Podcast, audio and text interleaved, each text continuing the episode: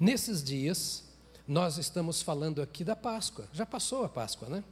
A nossa Páscoa nunca passa. E eu quero concluir a mensagem que nós começamos no domingo passado. No anterior, nós tivemos aqui a nossa celebração da Páscoa, aquele teatro tão maravilhoso que eu assisti ontem de novo lá em Vila São José. Fui para lá para estar com os irmãos. Mais um grupo de pessoas aceitou a Jesus lá na Vila São José, né, ontem. Você vai ter que orar por mim, que eu estou com muita dificuldade para falar hoje, viu?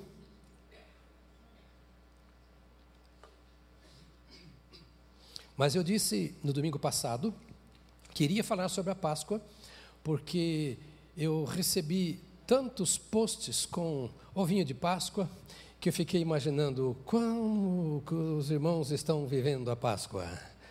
Agora eu quero me redimir e eu quero pedir desculpas e consertar o que eu disse, porque você não pode mandar apenas posts. Eu recebo o ovo de Páscoa de chocolate, esse você pode mandar. Mas aquele de post não, porque enche a minha caixa, né? Mas a ideia era, por que tanta gente manda ovinhos de Páscoa? Não é? E como eu disse, eu fiquei esperando durante aqueles dias que o coelhinho da Páscoa entrasse em casa. Ele não entrou. Porque Páscoa não é essa questão cultural que nós conhecemos. Uma recapitulação com você para que, aqueles que não vieram. Quem não esteve aqui domingo passado? Eu quero ver, se converta. Isso. Domingo passado nós estávamos lendo o texto da instituição da Páscoa, pensando com os nossos irmãos que a Páscoa é apenas um sinal. Um sinal. E dissemos que sinal tem valor, traz uma mensagem. A Páscoa é um sinal do sacrifício de Jesus Cristo, que daria a sua vida por nós, para a nossa total libertação, para a nossa total salvação do império do pecado. A Páscoa não é um ritual religioso que tem que ser repetido a vida toda. Eu disse que a Páscoa, como celebrada, ela não é uma festa cristã. Nenhuma igreja do Novo Testamento celebrou a Páscoa não há uma ordem bíblica para que a Páscoa seja celebrada, porque ela se cumpriu no sacrifício de Jesus no Calvário. Mas também a Bíblia não proíbe celebrar a Páscoa. Eu disse domingo que nós não podemos condenar irmãos que celebram algumas festas, como Pentecostes, etc. Não é pecado. Nós não devemos celebrar festas juninas. Não devemos celebrar um Halloween? Não devemos celebrar um carnaval? A, a, a, Páscoa pode ser celebrada porque ela lembra aquilo que foi profetizado através do sinal que ela é. Dissemos que o principal propósito de Deus é que nós andemos com Ele. Foi para isto que o Senhor colocou o homem no Éden. E todos os dias o Senhor vinha ao Éden, não era para ensinar o Adão a dar nomes aos animais, ou às plantas, ou aos astros. Deus vinha ao Éden todos os dias conversar com Adão, porque o homem foi criado imagem e semelhança de Deus para viver em relacionamento com Deus. Não é para frequentar uma religião nem para defender uma boa teoria, mesmo que seja teológica. O plano de Deus é andar de mãos dadas com seus filhos, como nós andamos com os nossos. Por isso ele vinha todos os dias e conversava com Adão, para que a sua voz, a voz de Deus, entrasse no coração de Adão. Para que Adão fosse amigo de Deus. O pecado entrou na história e você conhece. E onde o pecado entra, entrou a morte. Destruiu o relacionamento com Deus. Pastor, eu sei dessa história, eu sei que você sabe. O relacionamento de Adão com Deus morreu na hora em que ele pecou. E o pecado de Adão passou para todos os homens. Por isso, todos nós morremos em Adão, diz Paulo aos Romanos. Mas Deus é um Deus de desígnios. Deus é um Deus de propósitos. Deus não joga com a sorte. Deus não faz agora para ver qual será o resultado. Ele controla todas as coisas com o seu poder. Ele é o Senhor dos céus, da terra e de tudo o que neles há.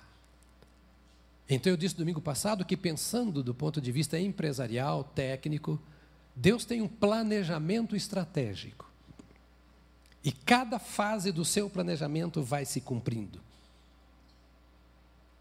Por isso, o pastor Samuel orou agora que desde a antiguidade, diz isso o profeta Isaías, nunca se viu, nem se ouviu falar de um Deus como o nosso, que trabalha por aqueles que nele esperam.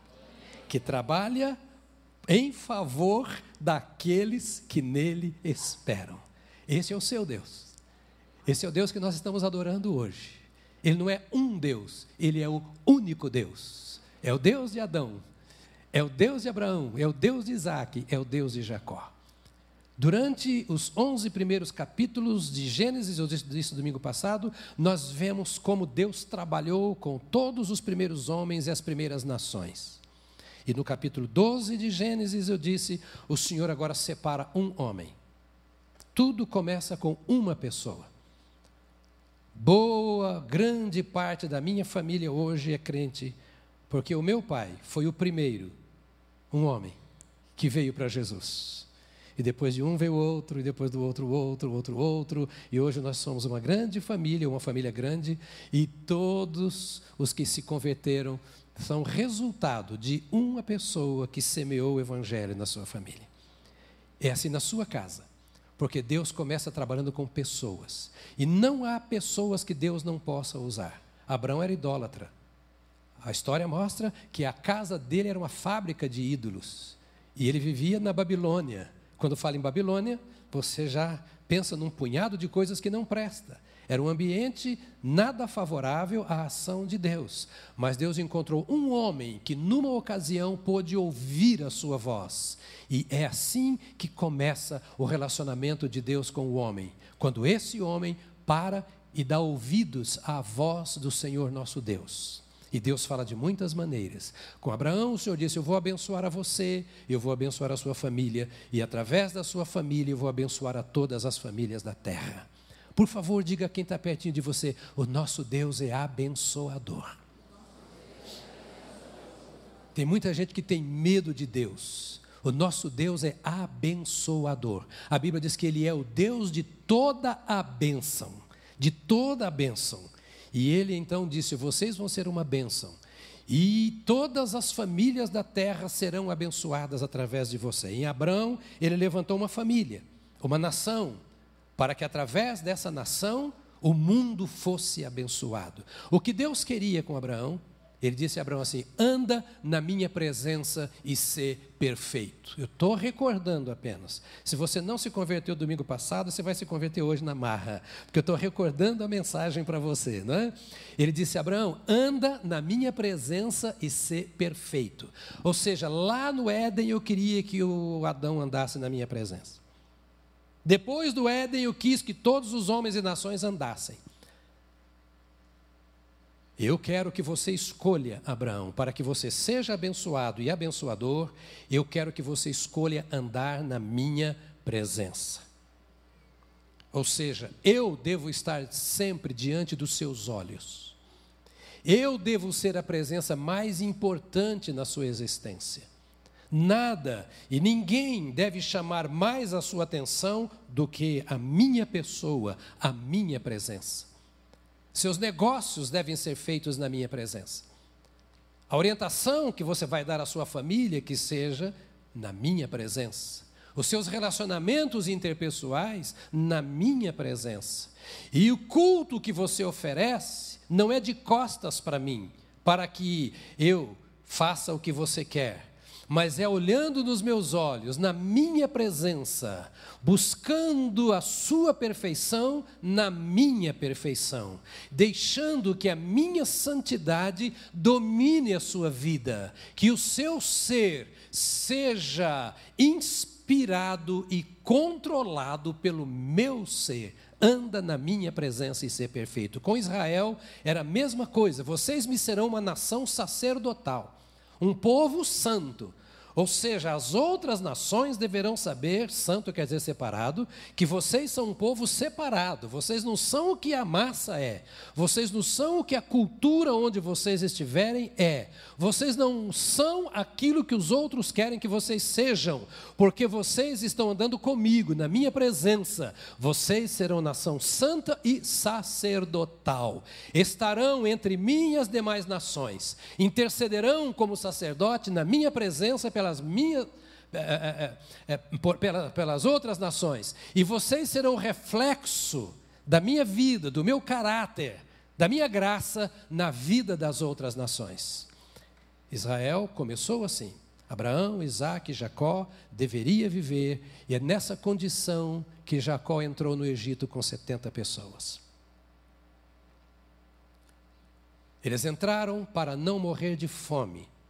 Deus os colocou no Egito por causa da fome que estava na terra. Era a maneira que Deus tinha de protegê-lo, porque José chegou primeiro e abriu as portas.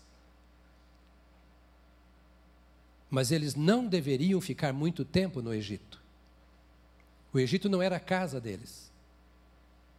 O rei do Egito não era o senhor deles. As leis do Egito não eram as leis que deviam é, controlar a vida deles. Eles eram um povo santo, eram um povo de Deus. Onde estivessem, deveriam viver como povo de Deus, como eram. Foram para lá apenas para viver um período. Da mesma forma que você no seu trabalho.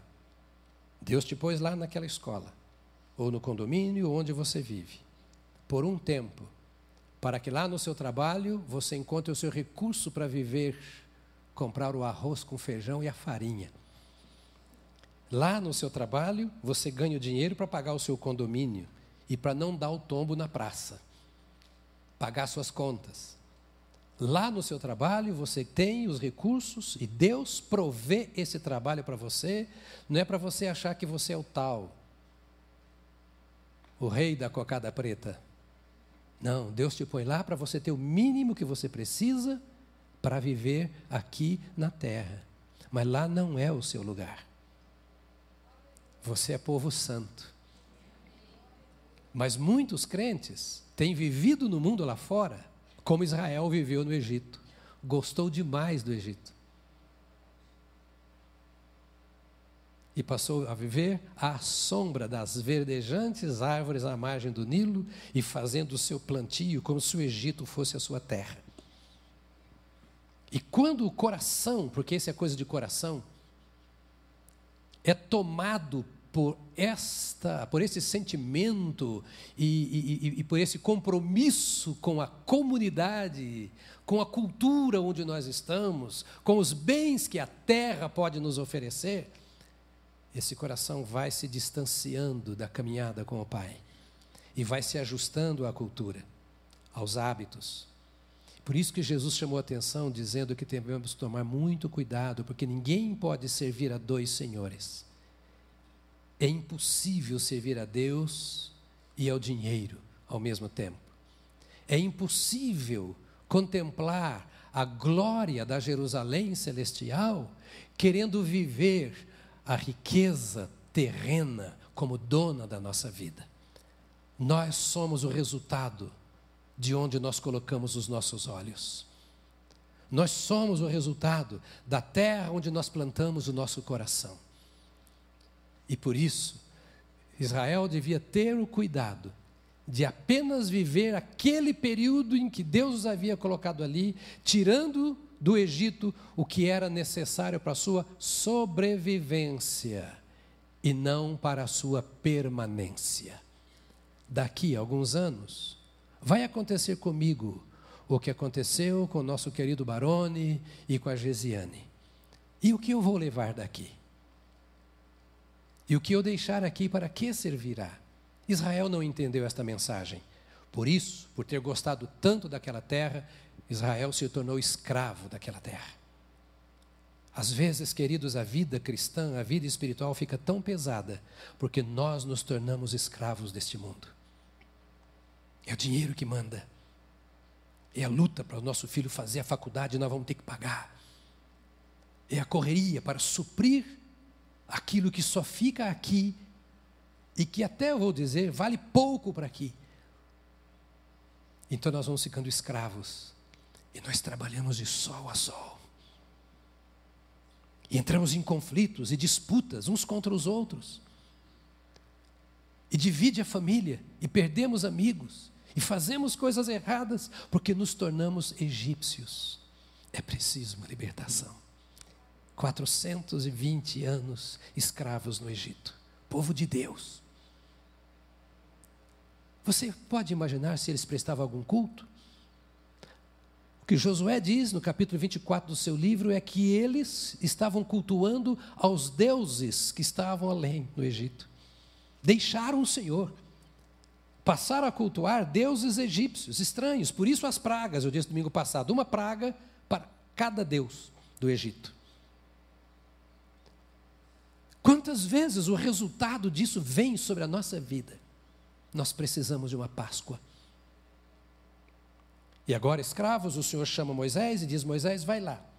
Eu quero que você encontre o seu povo e diga que o Deus dos seus pais, o Deus que eles conhecem, que eles já ouviram falar, para o qual eles viraram as costas, ao qual eles não servem, de quem eles não se lembram, diga ao povo de Israel que você teve um encontro com Deus dos seus pais e que Deus quer tirá-los dessa situação.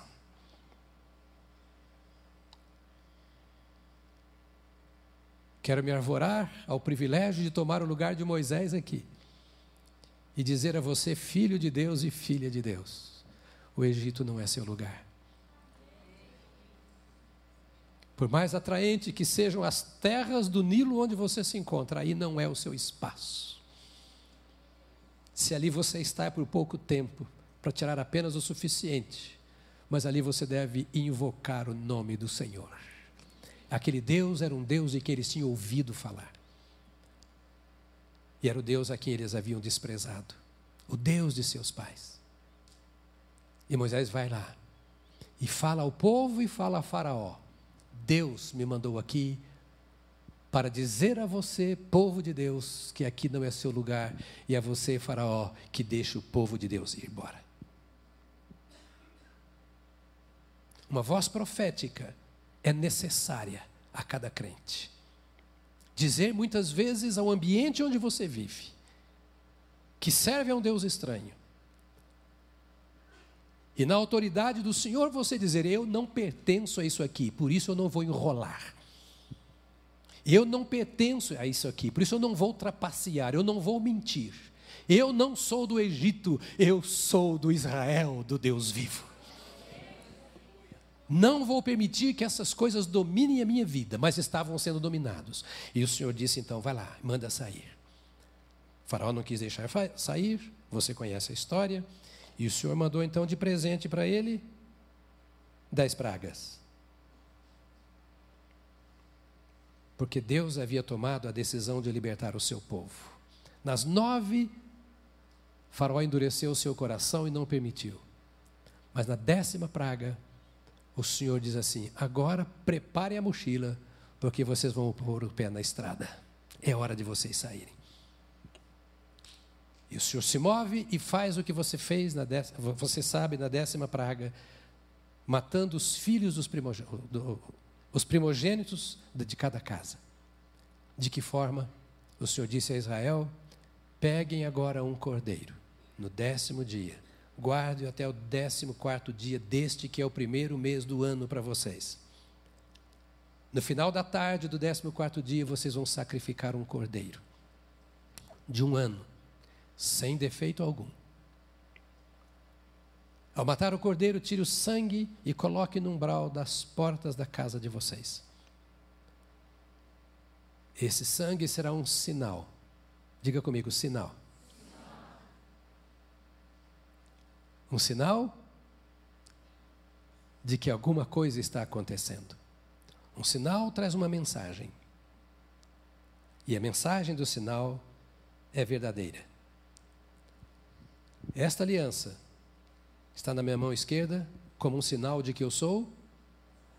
E se essa mesma aliança estivesse na mão direita? Noivo, ela passa uma mensagem. Aquele sangue passava uma mensagem.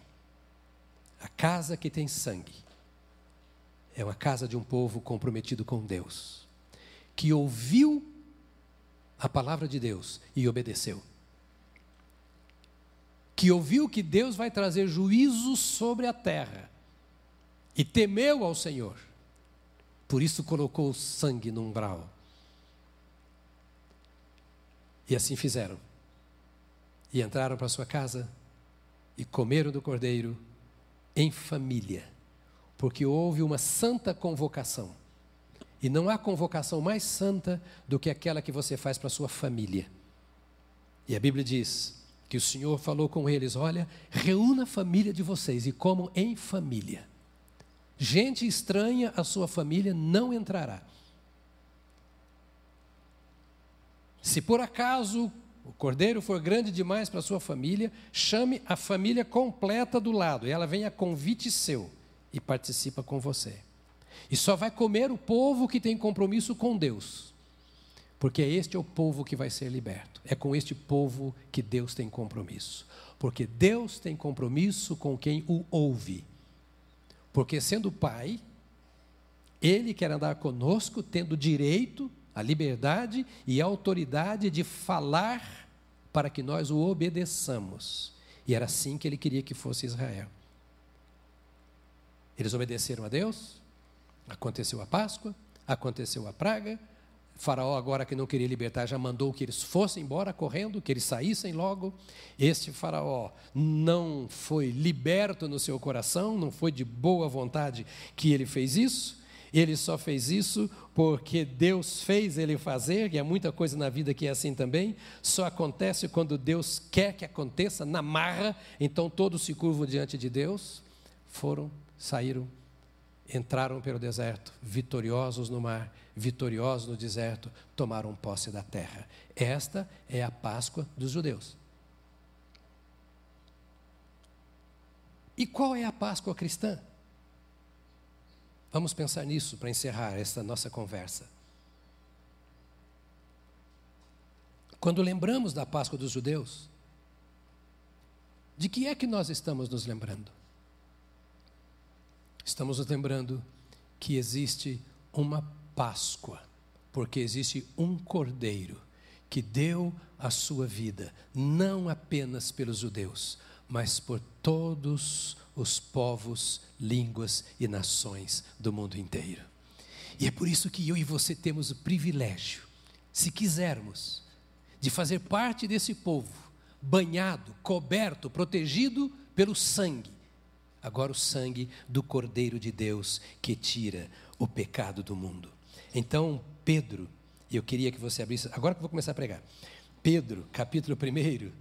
Pedro, capítulo 1 diz assim, verso 18: Pois vocês sabem que não foi por meio de coisas perecíveis.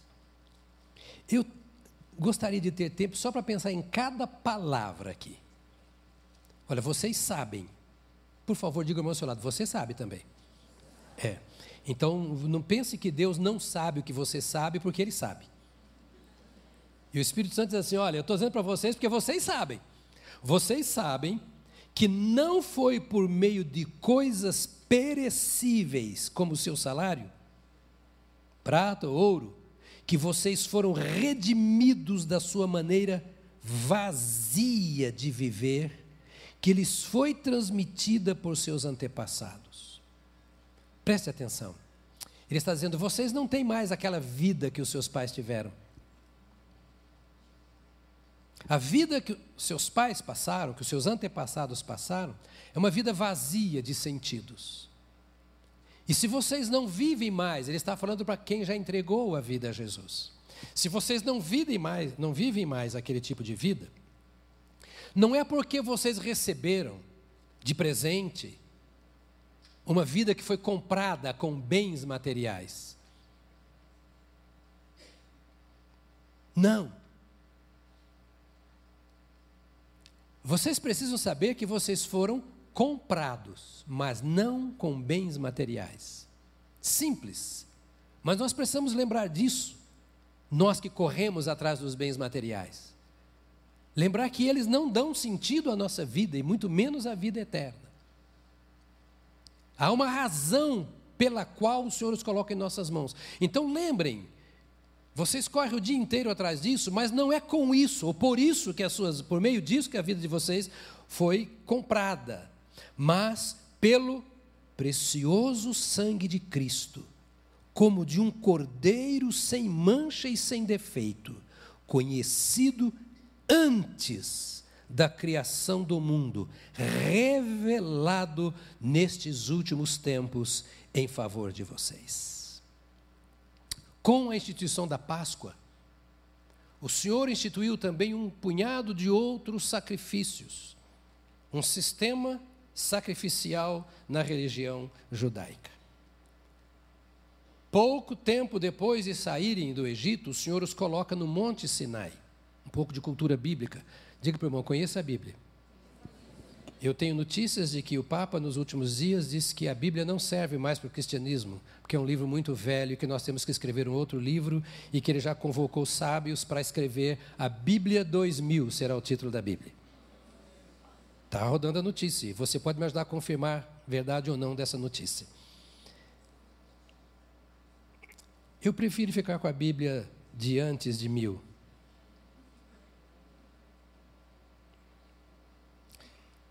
Mas a Bíblia conta que eles ficaram, dali foram para o Monte Sinai.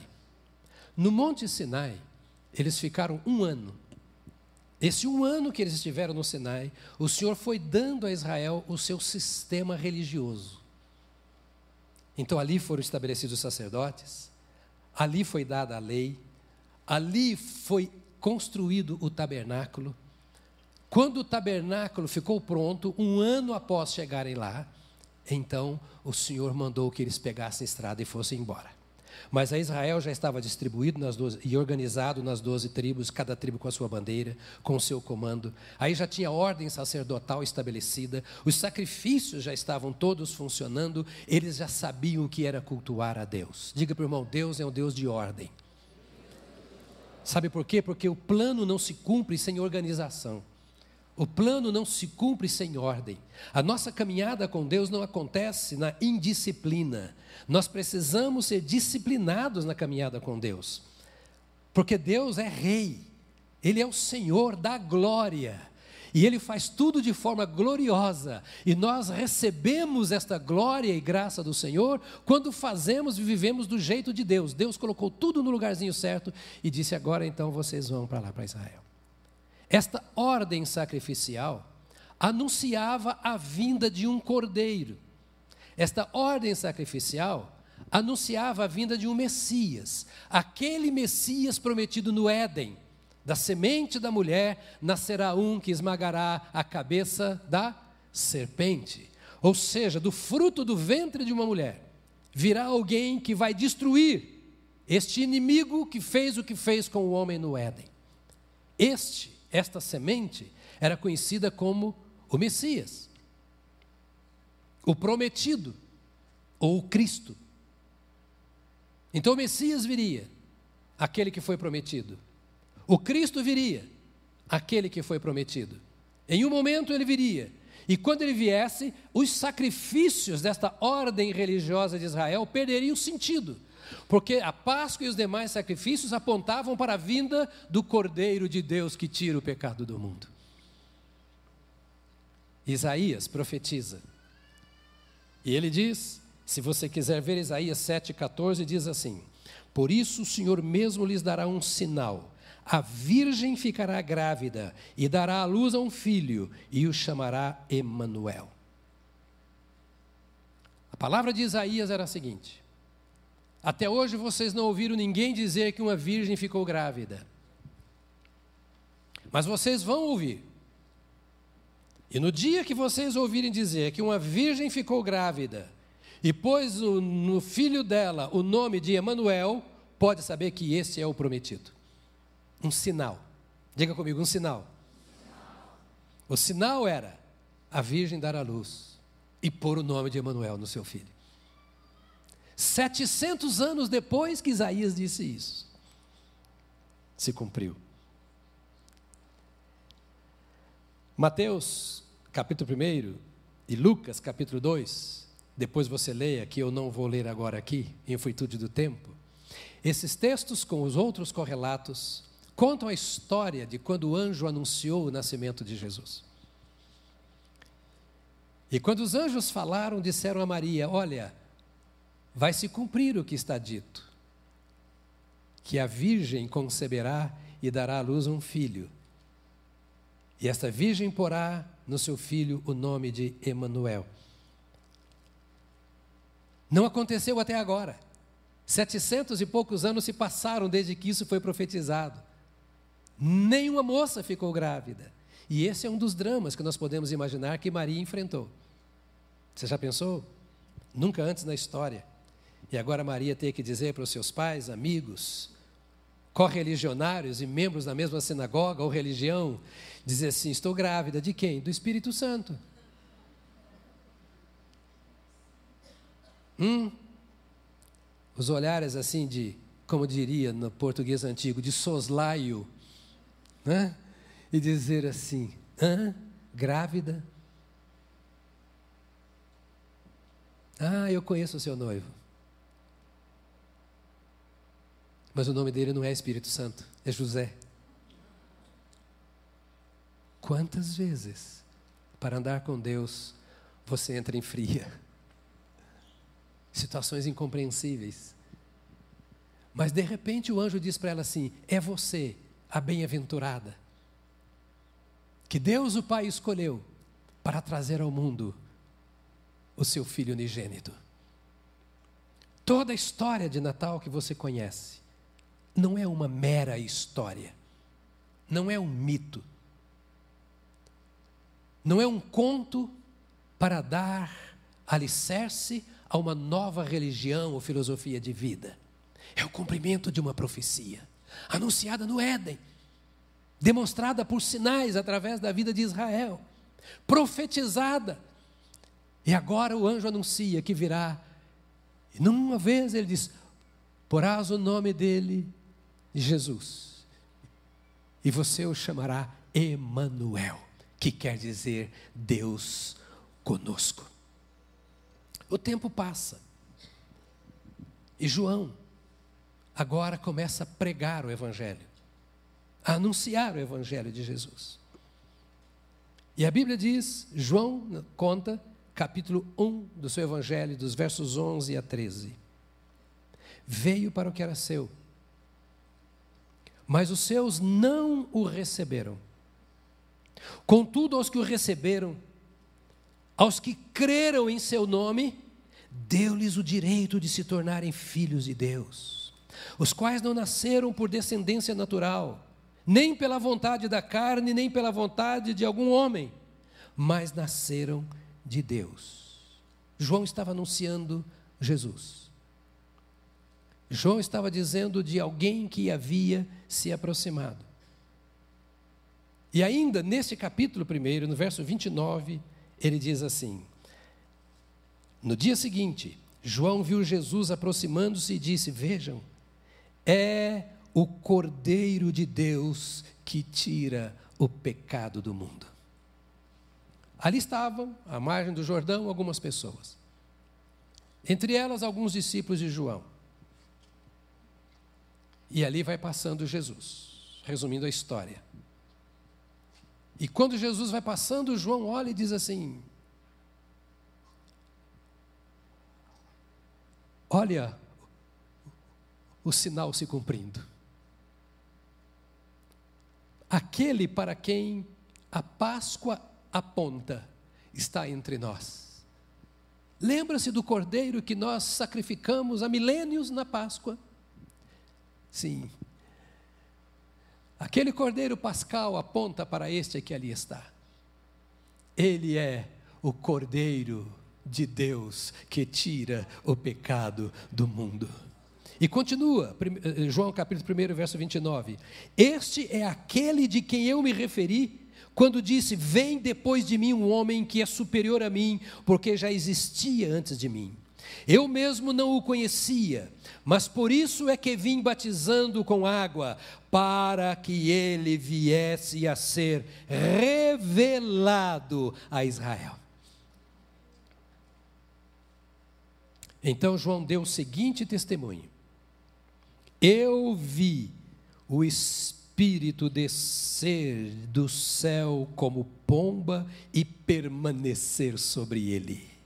Eu não o teria reconhecido se aquele que me enviou para batizar com água não tivesse dito: Aquele sobre quem você vira o Espírito descer e permanecer, esse é o que batiza com o Espírito Santo. Eu o vi e testifico que este é o Filho de Deus. E termina dizendo, e Jesus ali, passando, todo mundo olhando para Jesus.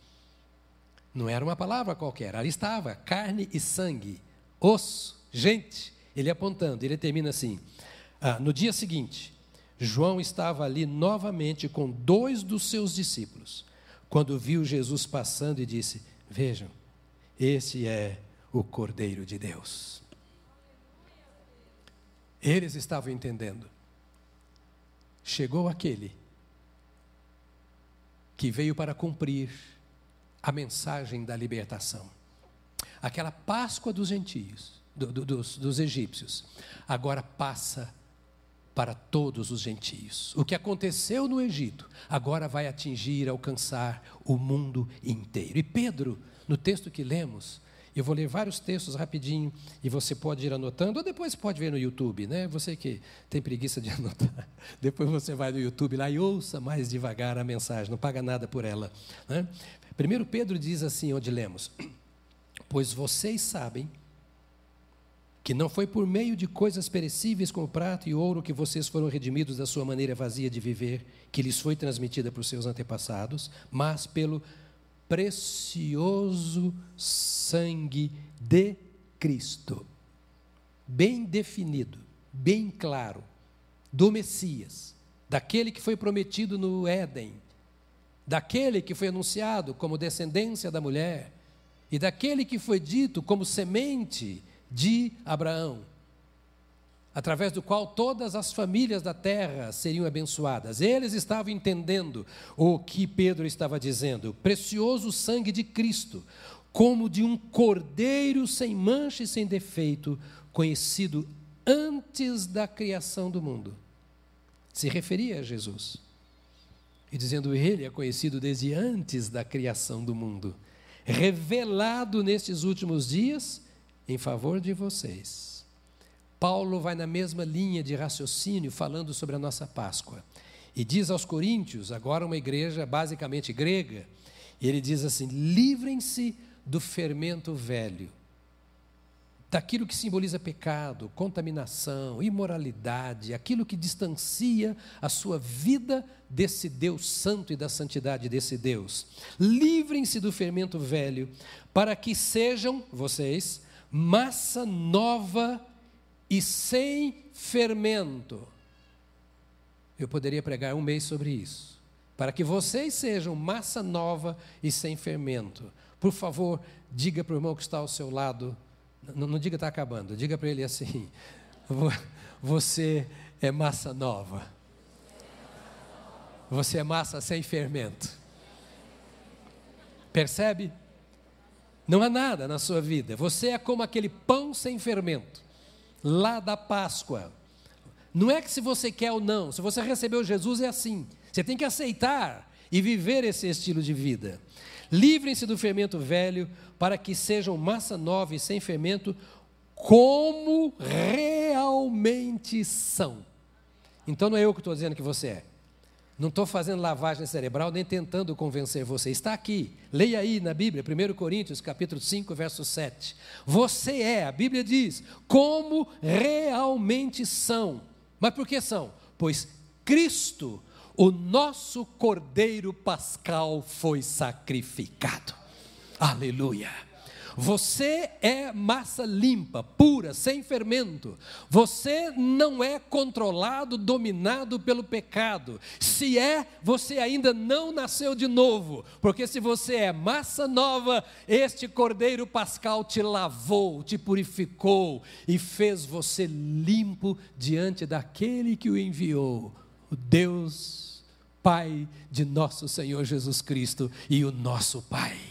É gostoso eu pensar que sou massa nova. Então eu não canto pensando, ah, Deus está olhando para o meu pecado. Eu não oro pensando, Deus me recebe como um miserável. Eu não prego o evangelho pensando, meu, minha pregação não vai dar resultados. Eu não olho para minha família pensando, ah, o que vai acontecer com os meus filhos? Será que eles vão servir ao Senhor? Eu não tenho esses medos, você não tem, não precisa ter, porque nós somos os homens e as mulheres de Deus, levantados pelo Cordeiro Pascal para vivermos como como massa pura, e aqueles que vivem conosco serão abençoados por essa massa pura, porque é promessa do Senhor nosso Deus. Ele disse que seria assim, é e será assim, porque a palavra de Deus se cumpre.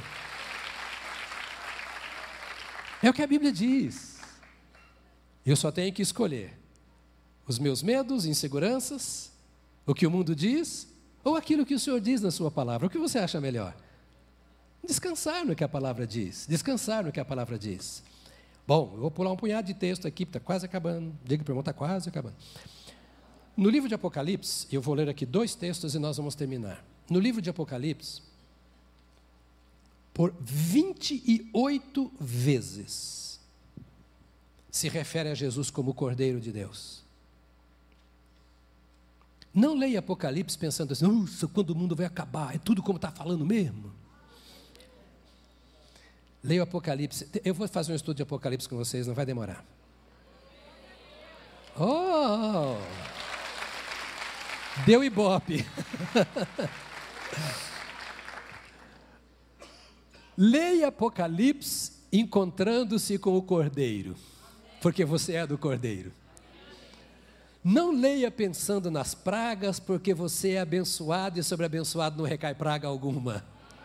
A Bíblia diz: praga alguma, nem de dia nem de noite entrará na tua tenda.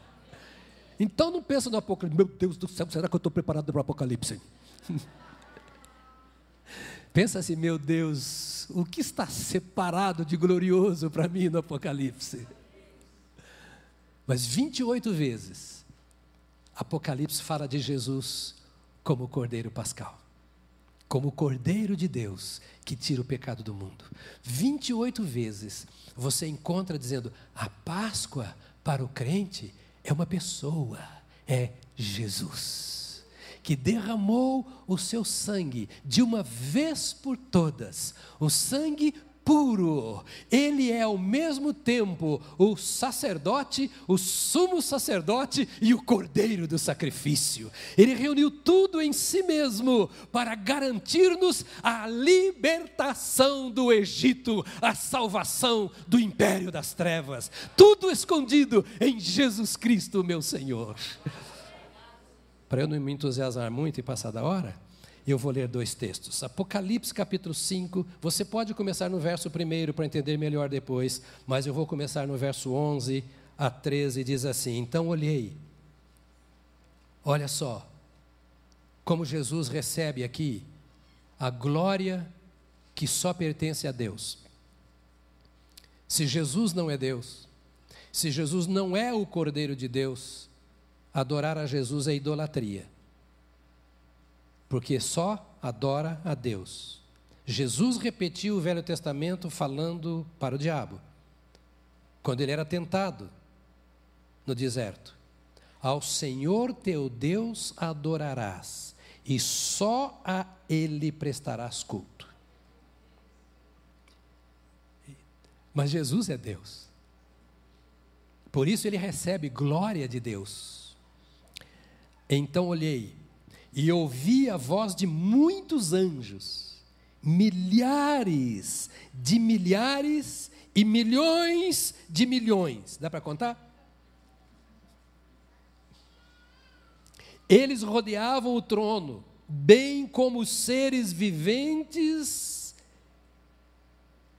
e os anciãos, e cantavam os anjos cantavam em alta voz, os anciãos e os seres viventes: digno é o cordeiro que foi morto de receber o poder, a riqueza, a sabedoria, a força, a honra, a glória e o louvor.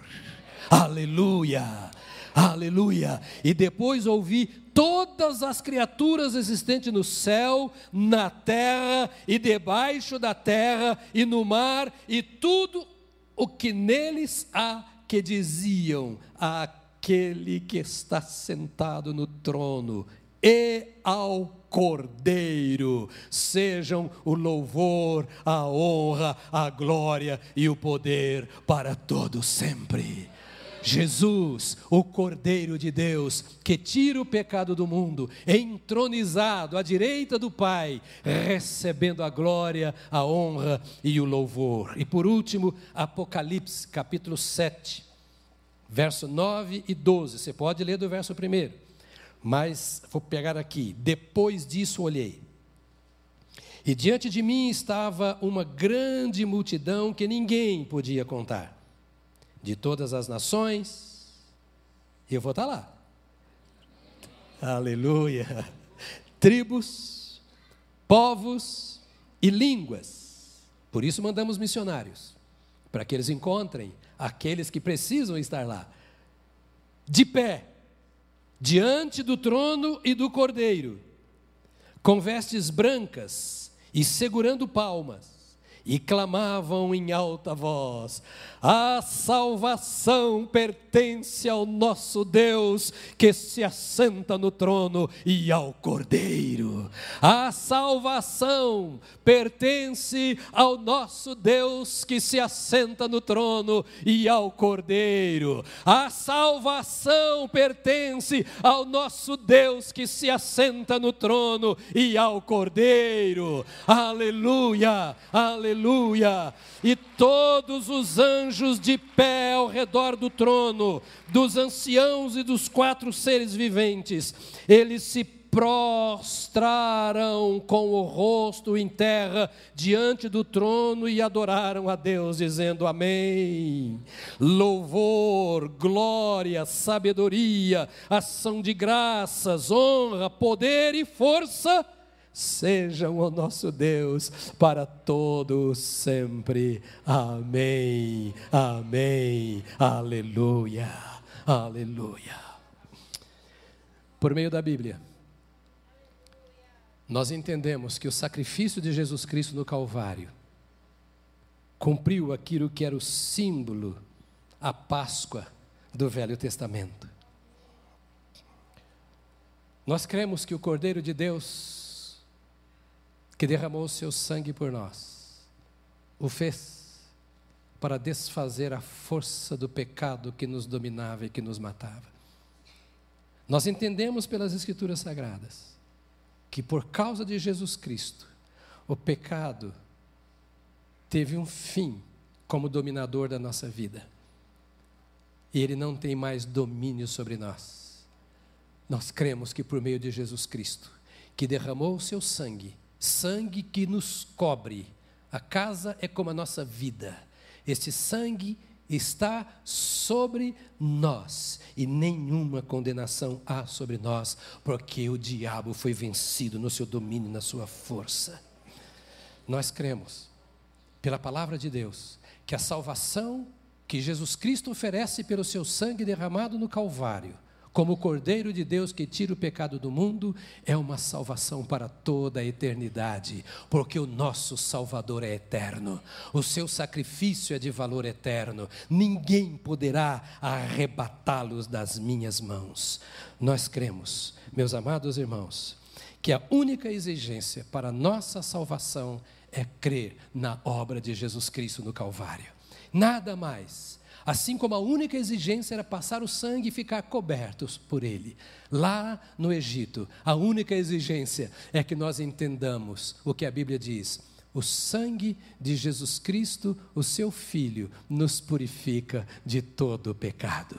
O sangue de Jesus Cristo, o seu Filho, nos purifica de todo o pecado. E no capítulo 12 de Apocalipse pergunta: Quem são esses que estão aí? Disseram: Esses são aqueles que lavaram as suas vestes no sangue do Cordeiro. Estes passaram, eles passaram o Jordão, eles passaram a morte, e eles agora têm o seu lugar diante do trono, porque lavaram as suas vestes, não nas suas obras, não nos seus achumes, não na sua religião, não na sua filosofia de vida, mas eles se lavaram, foram purificados, limpos no sangue que apaga o pecado e que transforma o homem em nova criatura.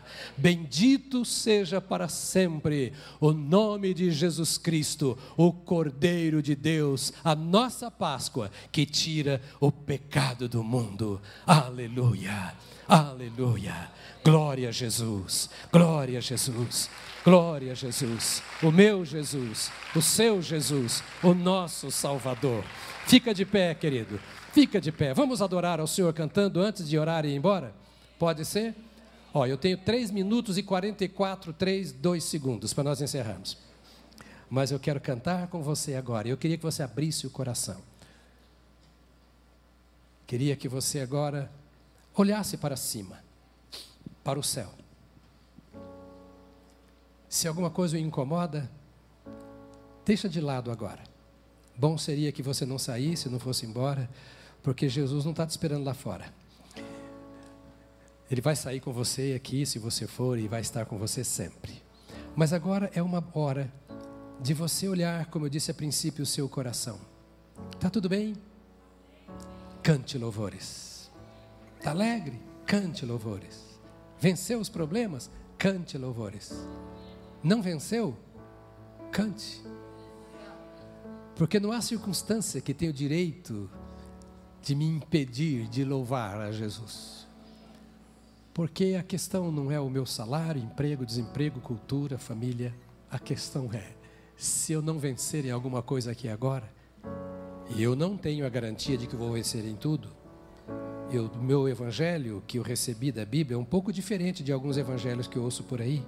Há muita coisa em que eu serei perdedor. Há muita coisa que eu vou querer e não vou ter. Deus não vai me dar. Por quê? Quer saber? Pergunte para Deus quando você chegar no céu, porque eu não sei responder. Mas eu sei que nada pode roubar de mim o amor do meu Deus. Que nada pode roubar de mim a graça do meu Deus. E por isso eu quero cantar sempre. E quero que você cante com todos os povos, com todas as nações, como diz Apocalipse, que estão na terra e no céu. Digno é o Cordeiro. Ele é digno e por isso eu me curvo diante dele. Independentemente de circunstâncias, eu o adoro e o sirvo e o tenho como meu Salvador e Senhor. Vamos cantar adorando a Jesus.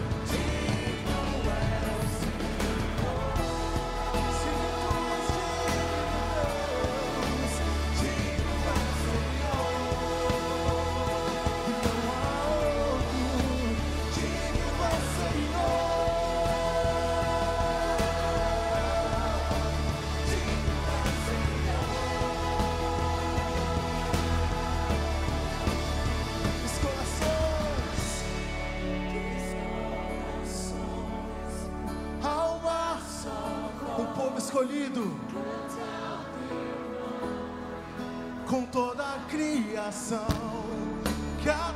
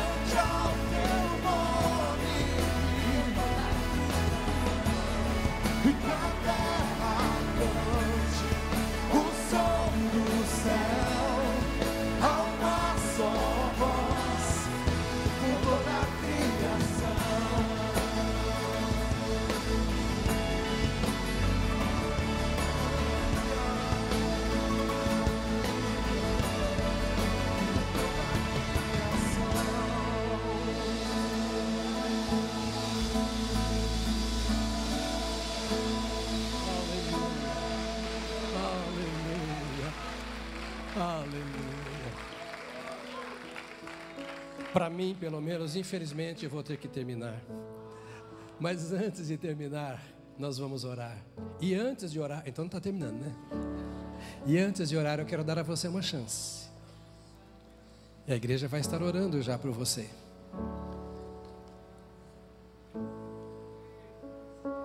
Que tal tomar uma decisão de deixar o caminho que você está e, e passar a andar com Deus por meio de Jesus? Essa solidão não vale a pena. Escravidão não vale a pena.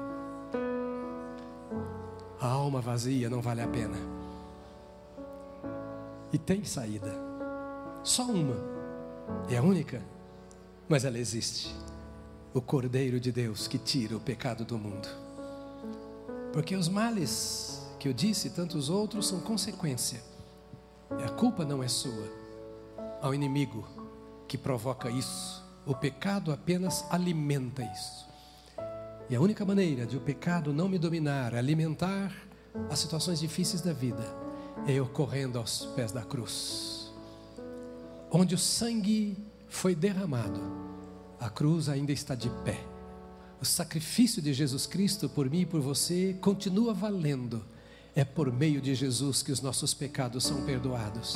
É por meio de Jesus que a nossa vida é transformada. É por meio de Jesus que nós somos salvos. E a salvação que Ele dá é eterna. Ele veio para buscar e salvar o que se havia perdido.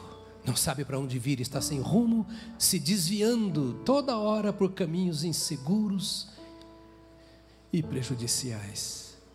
Quem sabe nesta manhã entre nós haja pessoas dizendo: Eu preciso experimentar o poder perdoador e salvador deste Cordeiro de Deus que tira, tira, tira o pecado do mundo.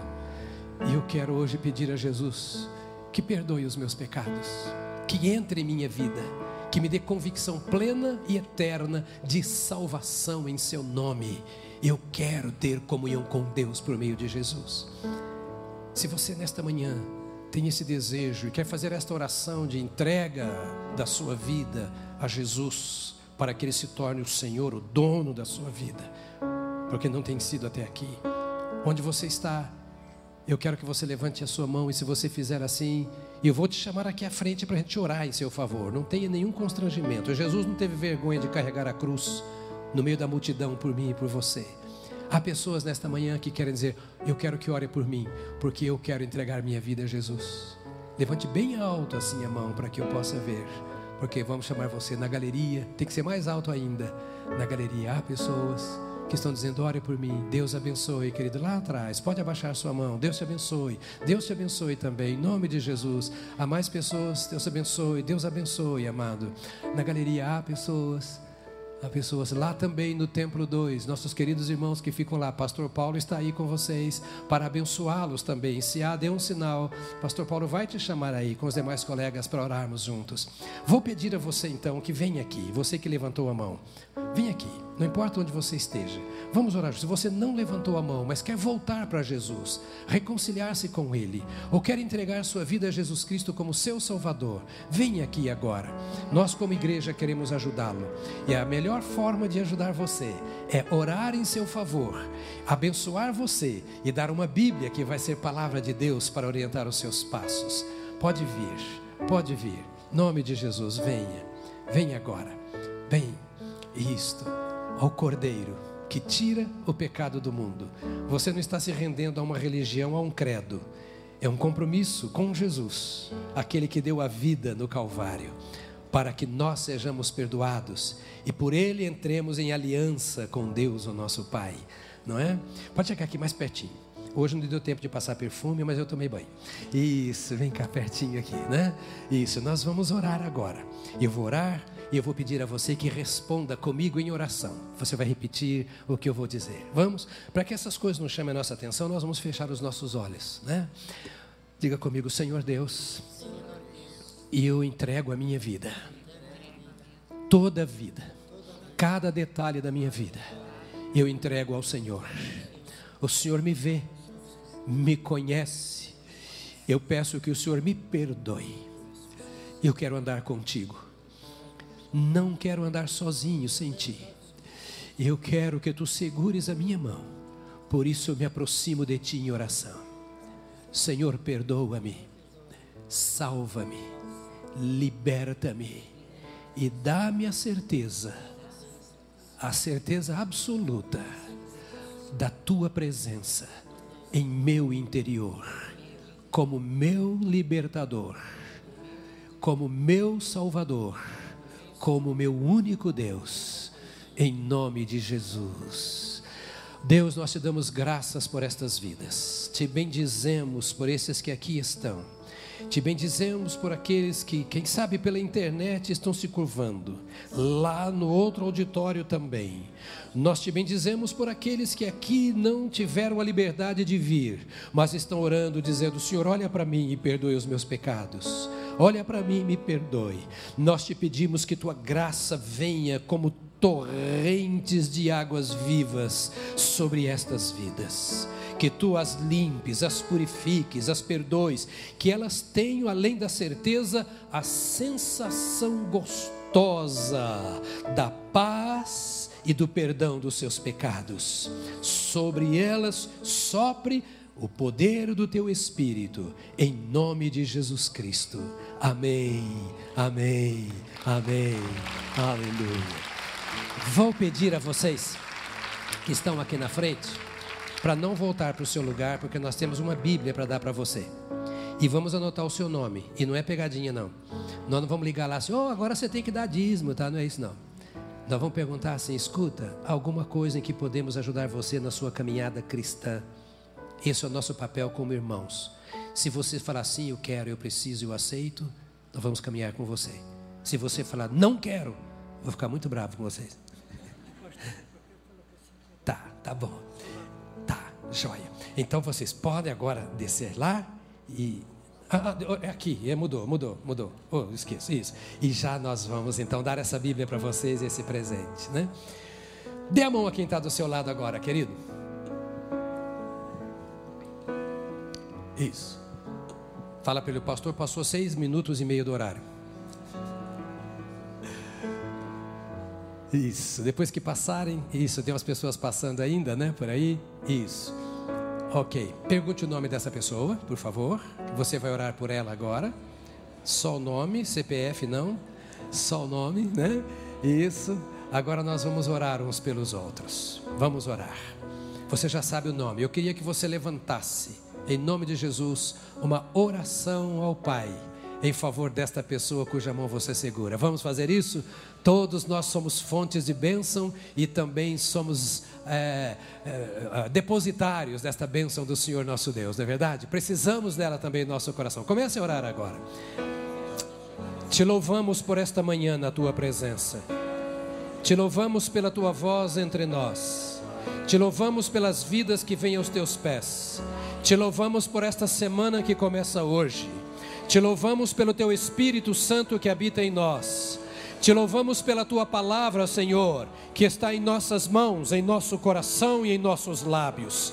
Te louvamos, ó Deus, porque somos filhos da luz e viveremos nesta cidade, nesta semana, como instrumentos da luz, da paz, da justiça e da graça do Senhor.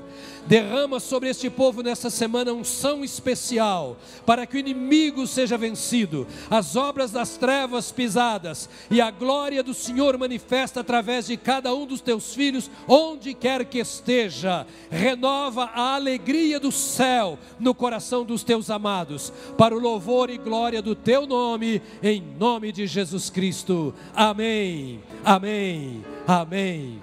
Aleluia. Deus te abençoe. Uma semana cheia da graça do Senhor.